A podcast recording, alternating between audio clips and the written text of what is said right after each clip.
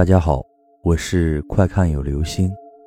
今天的故事叫做《黑压压的一群苍蝇》。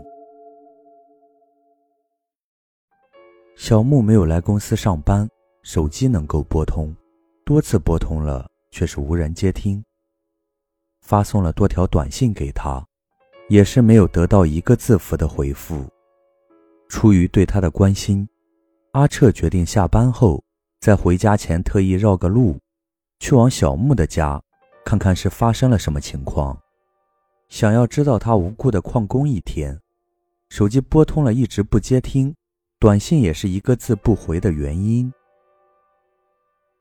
小木家的大门是紧闭着的，少见的不是钢铁铸造的防盗门，是装饰着漂亮花纹的木门，只追求了外表，没有考虑到安全性。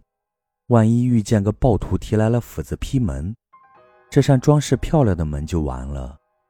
不及钢铁铸造的防盗门能抵挡住斧头的攻击。阿彻抬起手，弯曲了五指，用突出的指关节扣在了门板上，发出鸟啄木时的响声。木门依旧是紧闭不开，也没有听到门内传出人声回应他的叩门声。他再一次抬手叩门。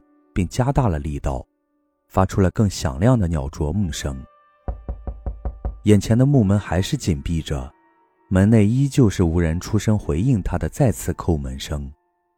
垂下手，他的耐心消耗完了，转身走出去几步，想到了什么，又转身走了回来，从衣服口袋里掏出了手机，大拇指触摸屏幕，点开了记录在手机内的。小木的手机号码，拨通了他的电话，依旧是无人接听。阿彻侧过头，一只耳朵凑近了门，屏住了呼吸，安静的听着。从门内传出了手机的铃声，是小木的手机铃声。看样子他是出门不在家里，把手机忘在了家里，没有带在身上。阿彻转身离开了。第二天上午，阿彻上班迟到了，他睡死了过去。手机的闹铃声准时的响起，没有能够闹醒他。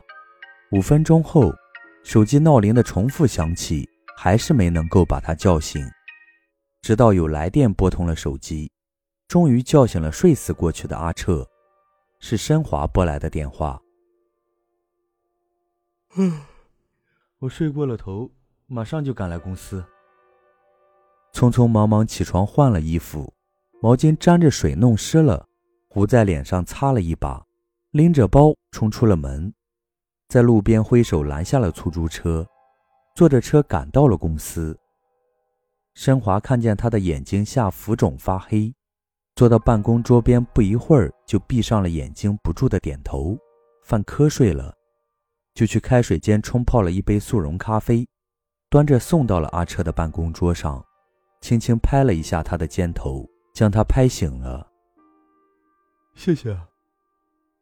他双手捧住热咖啡的杯子，一边喝着刺激脑细胞清醒的热咖啡，一边告诉申华，他昨天夜里睡下后不久，就做了个噩梦，梦见了小木，梦中的恐怖经历将他给吓得清醒了。他裹住被子，窝成了一团，缩坐在床头。亮着房中所有的灯光照明，他还嫌不够，又打开了笔记本放在面前，播放了电影，音量调节到最大，画面内容没看进脑袋多少，因为脑袋里一直在重复回放着梦见的恐怖经历。他浑身颤抖，停不下来，对闭上眼睛就会浮现出来的恐怖画面恐惧着。强迫自己睁着充满血丝的眼睛，盯着笔记本的屏幕，熬到了窗外的天色渐渐泛成了灰白色，才合上了笔记本，裹着被子躺下来继续睡觉。几乎一夜未睡，头沾上了枕头，就沉入了深度睡眠中。手机设定的闹钟准时响起过两次，深度睡眠中的他，一点声音也没有听到。直到申华打来电话，一遍遍响个不停的手机铃声才将他吵醒。你梦见小木怎么了？能够把你吓得清醒了，还熬了一夜，坐等到天亮才敢睡。阿彻扬起脖子，一口气喝进了杯中的热咖啡，还想要喝第二杯。他需要咖啡因提神醒脑，刺激脑细胞，清晰的回放出梦见小木的恐怖经历。申华又去开水间冲泡了一杯热咖啡，端着递给了阿彻。听他一边喝着热咖啡，一边描述着昨夜的梦。我梦见我走在路上，提着一柄斧头，走到了小木家的门前。双手紧握住斧柄，高高举起斧头，越过头顶，照着门上的漂亮花纹就狠狠地劈了下去。厚厚的门板被劈开了一道裂口，拔出劈进门板的斧头，高高的举过头顶，再次狠狠地劈到门上。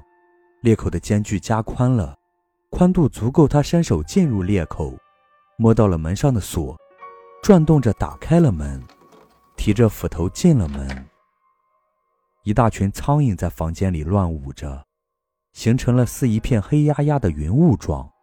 床上铺着被子，中间高高的隆起了一长条形状，似是一个人直挺挺地躺在床上。被子从头蒙到了脚，更多的苍蝇落在了被面上，黑压压的几乎盖住了整张被面。阿彻提着斧头走到床边，抓住了被子的一角，掀起来朝床尾一抛。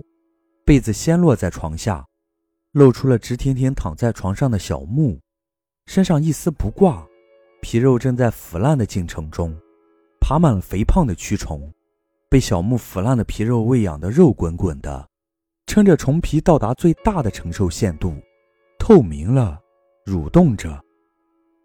小木的头动了，转向了站在床边的阿彻，覆盖在脸上的蛆虫纷纷的滚落到枕头上。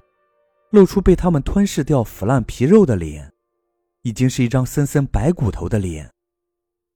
一对眼窝没了眼皮和眼珠，黑洞洞的；两个眼眶中间没了鼻子，本来是鼻梁的位置，留着三角形的黑洞，包藏住牙齿的嘴唇没了，满口白森森的牙齿暴露在空气中，牙龈也没了，露出的牙根加长了牙齿，不像人类了。